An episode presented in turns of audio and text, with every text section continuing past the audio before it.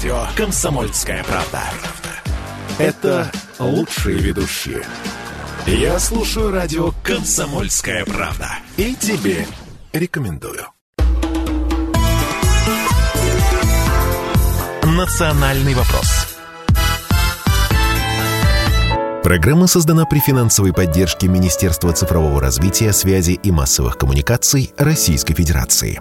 Студия ведущая программы Андрей Баранов. И Елена Афонина. Да, и мы сейчас переходим к очень важной э, теме, которую не могли пропустить, э, обсуждая самые главные темы и события уходящей недели, которые попадают под э, нашу программу «Национальный вопрос». Эти темы, которые мы обсуждаем. Россия впервые в своей истории обратилась в Европейский суд по правам человека с межгосударственной жалобой против Украины. Об этом говорится в сообщении Генпрокуратуры нашей страны.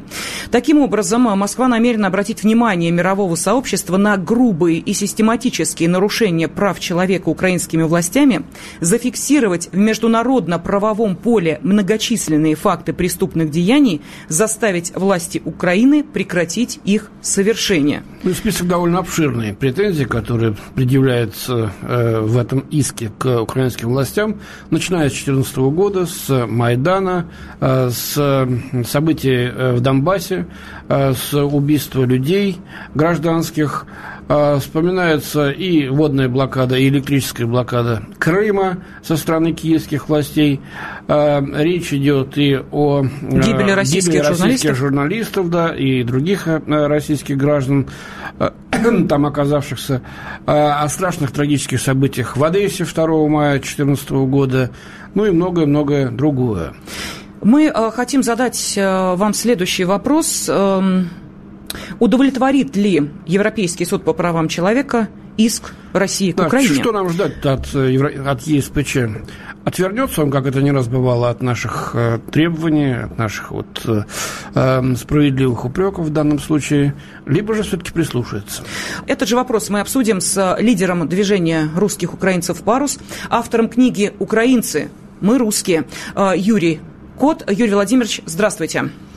Здравствуйте, очень рада вас видеть. Здравствуйте. Да, Юрий Владимирович, ну вот вы знаете, у многих, конечно, возникнет вопрос, а чего мы так долго ждали? Вот семь лет должно было пройти для того, чтобы, собственно, эта жалоба эм, от России на Украину поступила в Европейский суд по правам человека, и основана она, собственно, э, на базовых таких пониманиях на 33-й э, статье Конвенции о защите прав человека и основных свобод. Вот что скажете?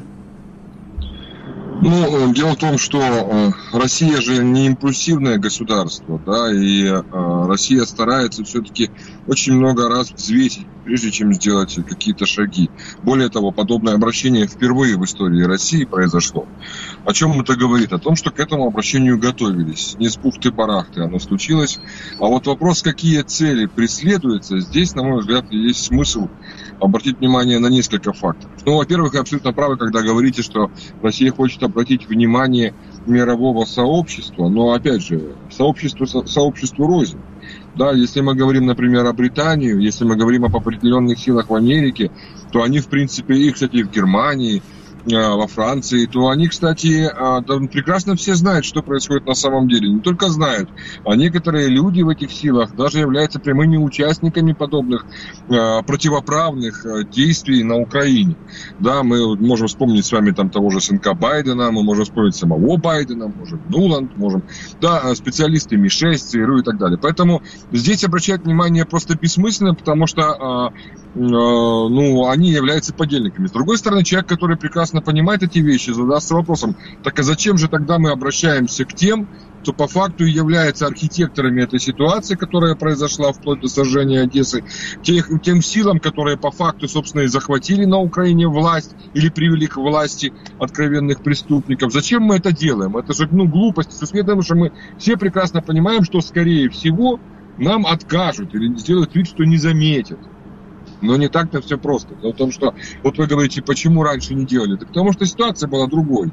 Мир изменился, и ситуация изменилась, и Россия, безусловно, изменилась. И на Украине все, мягко говоря, не сладко.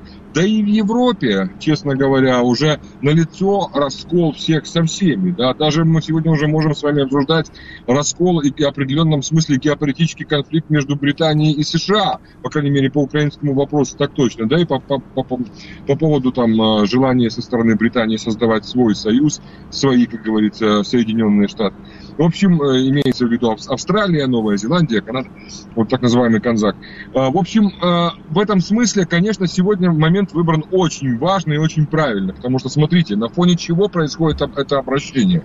На фоне встречи Меркель с Зеленским, где звучит два главных месседжа. Вы должны выполнять Минские соглашения, говорит Меркель.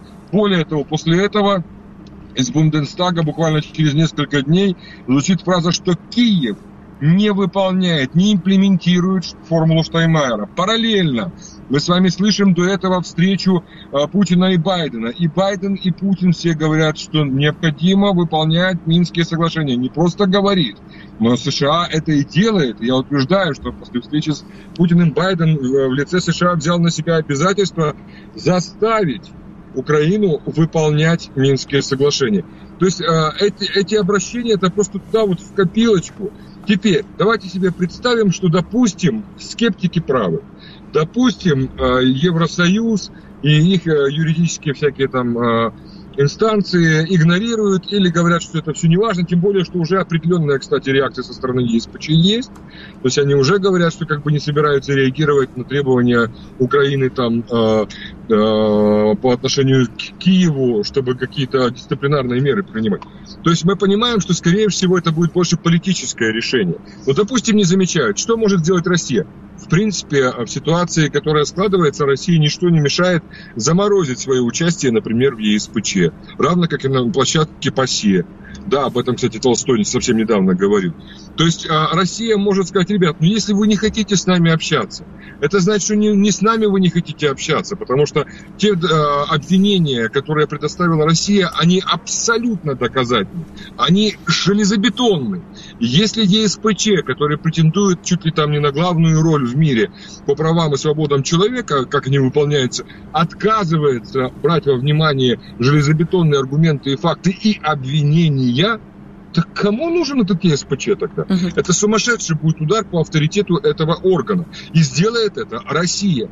А если Россия не, э, откажется участвовать в этой организации, то, в принципе, я думаю, и другие тоже могут себе позволить то же самое сделать. Потому что, ну, смысл играть в эти поддавки непонятно кого и непонятно зачем. Юрий знаете, что сделает сейчас ЕСПЧ? Он примет эту жалобу к рассмотрению и будет ее рассматривать да. год, два, три, и скажут, как и положено, такова процедура. А там либо падишах помрет, э, либо э, осел и шаг помрет, и обстоимся мы опять дай ни с чем. Дай бог здоровья, конечно, Байдену, дай бог здоровья, пускай живет много лет. Я, можете, но... не его имел в виду, я просто вспомнил древнее, так сказать, сказание на середину. Я просто Там хочу вам напомнить, что э, расследование эм, малазийского Боинга длится 7 лет.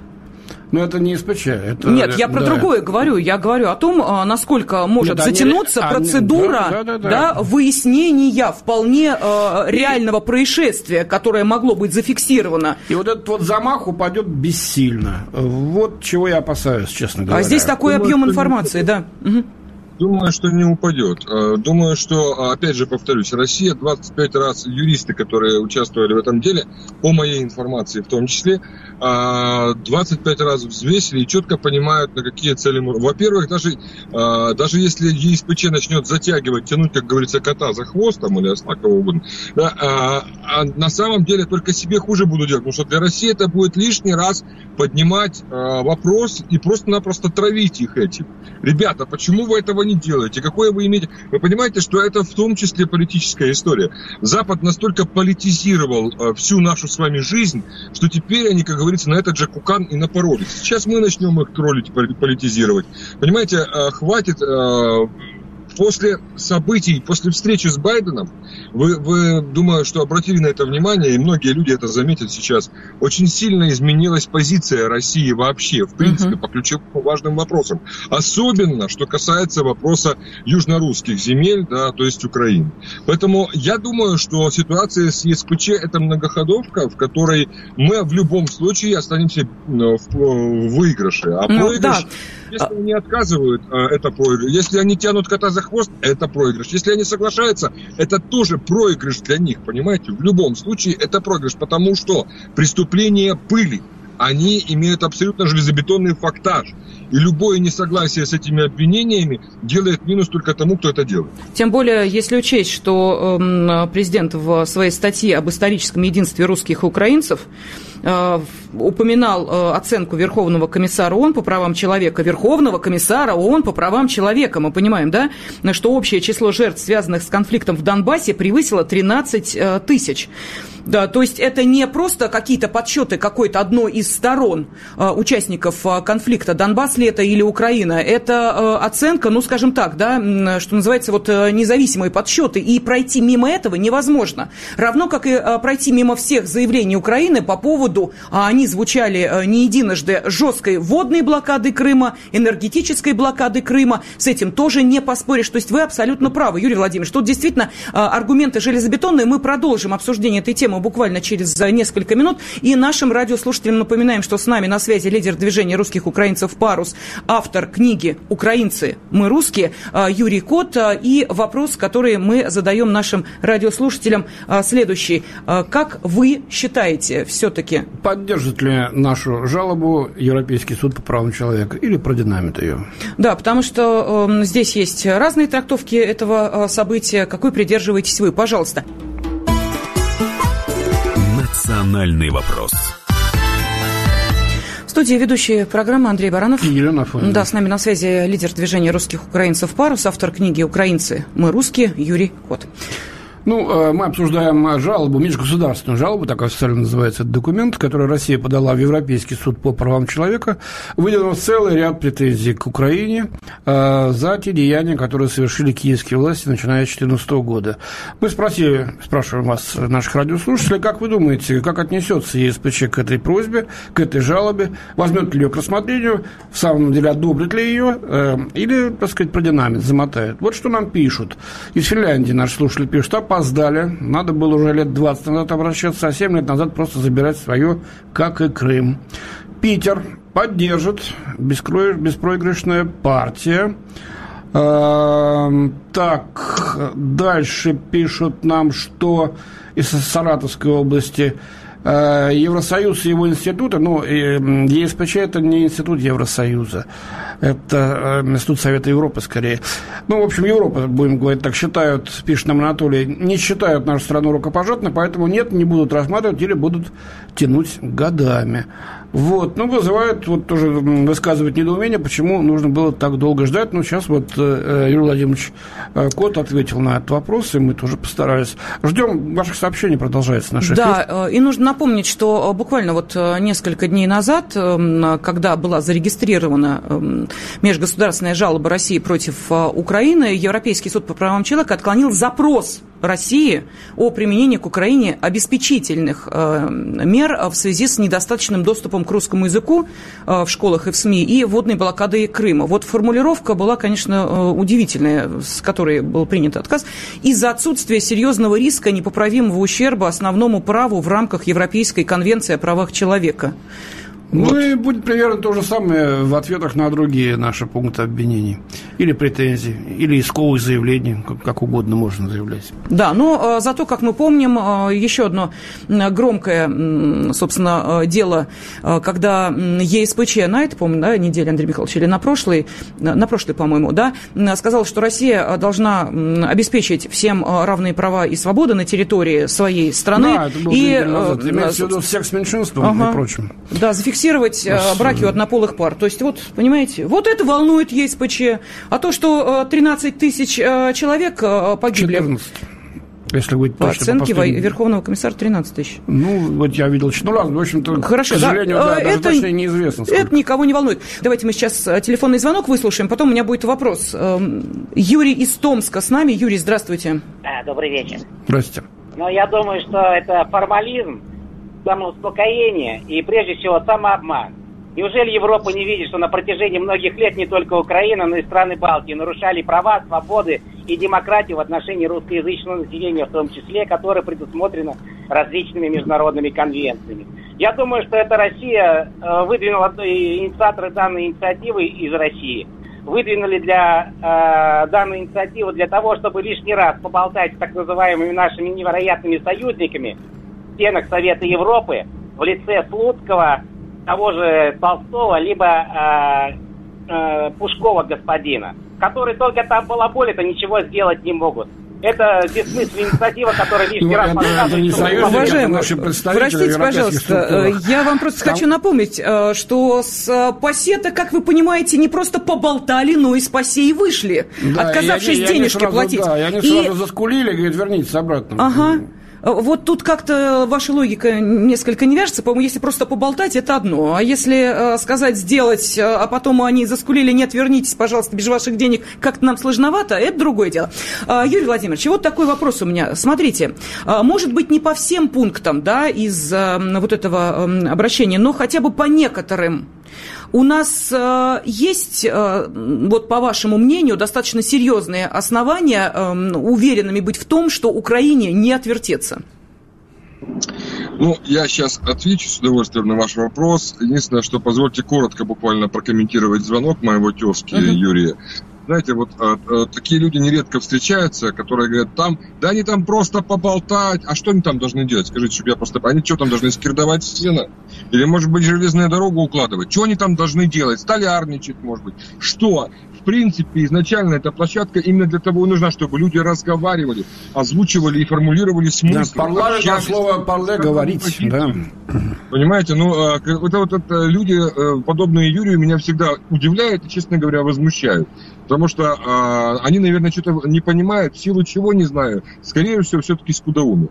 Что касается э, вашего вопроса, на какие пункты есть смысл обращать внимание, ну, безусловно, это Одесса. Безусловно, это Одесса, это безапелляционная история, которую все знают, с которой, и которая морозится абсолютно, именно морозится во всех смыслах и самой Украиной, и Европой, Э, и об этом надо говорить. Я думаю, что есть э, все шансы также рассчитывать на пункт с обвинением о незакрытии неба вокруг, когда прилетел самолет, погибший э, Боинг. Обязательно эта история, я думаю, что это, ну, это ключевые две. Безусловно, опять же, безоперационная история с перекрытием воды, это же геноцид. И здесь они могут, вы понимаете, они могут придумать, конечно, какие угодно оправдания, они могут как угодно юлить. Но все дело в том, что чиновники, которые сидят там, в ЕСПЧ, это же не те люди, которые живут в Европе. Люди там все видят. И мы, в принципе, используем ЕСПЧ, чтобы показать людям, живущим в Европе, да, это та самая э, наша сила, да, спокойная, добрая сила, да, а, показать, что вы смотрите, какие уроды вами правят. Если безоперационные, а, мы говорим про геноцид, мы говорим про убийство, мы говорим о сожжении людей, а ваши чинуши, а ваши так называемые законодатели, которых вы там выбираете, которым вы в конце концов зарплату из своего кармана платите, они что делают? Они на весь мир покажут, как они плевать хотели на основополагающие законы и принципы и правила. Поэтому здесь вопрос в том, что чем больше будет ЕСПЧ пытаться юлить, петлять или отказывать, тем хуже в долгую, если рассматривать, тем хуже для них же. Ну а мы, в принципе, можем развязать себе руки. Вы очень хороший пример привели по поводу выхода из ПАСЕ в свое время России. И как они там заскулили, завыли и сказали, тихо, тихо, тихо, тихо, тихо, тихо, спокойно, спокойно, вы нас неправильно поняли. В принципе, ничто не мешает нам повторить то же самое с ЕСПЧ, например.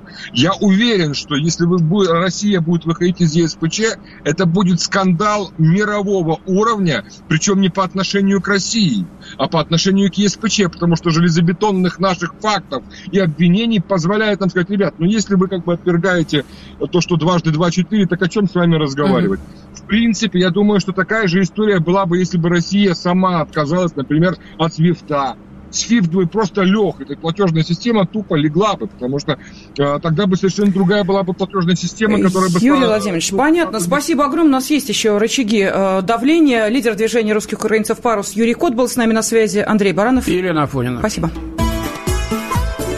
Национальный вопрос. Программа создана при финансовой поддержке Министерства цифрового развития, связи и массовых коммуникаций Российской Федерации.